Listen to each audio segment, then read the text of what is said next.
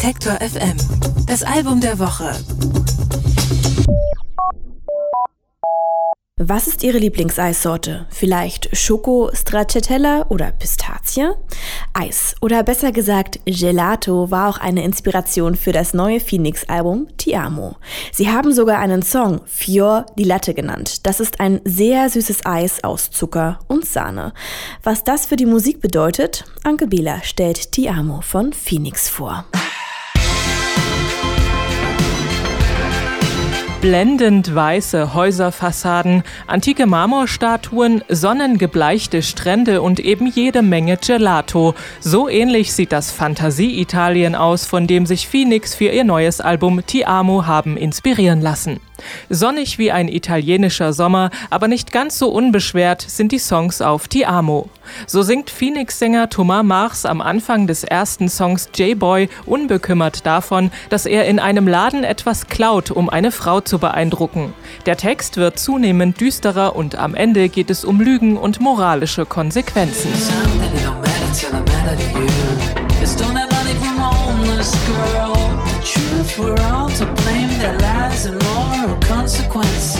Aufgenommen haben Phoenix die neuen Songs im Laguette Lyrique in Paris.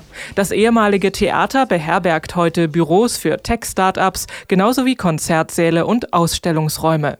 Dort haben sich Phoenix ein Studio eingerichtet und jeden Tag von 9 bis 18 Uhr gearbeitet. Mittlerweile sind alle Bandmitglieder Familienväter. Sich die Nächte im Aufnahmestudio um die Ohren schlagen, ist deshalb nicht mehr so angesagt.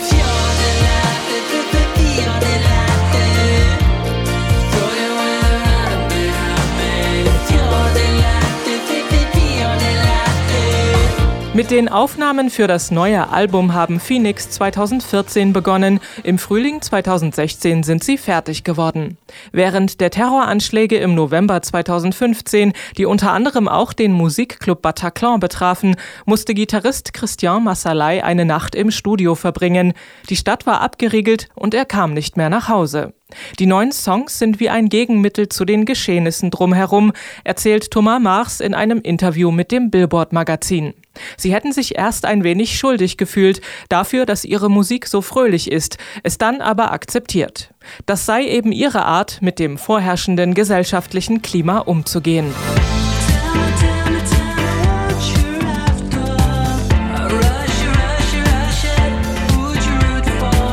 Ein bisschen softer Yachtrock, New Wave, Blue-Eyed Soul und natürlich Italo-Disco. Die Songs auf Ti Amo sind der Musik gewordene Rimini-Urlaub. Dazu kommt auch mal ein New Order Bass oder ein bisschen Kraftwerk. Phoenix liefern wieder handwerklich perfekt in Szene gesetzte Popsongs. Soweit so gut. Einen Überhit wie 1901 gibt es auf Ti Amo allerdings nicht.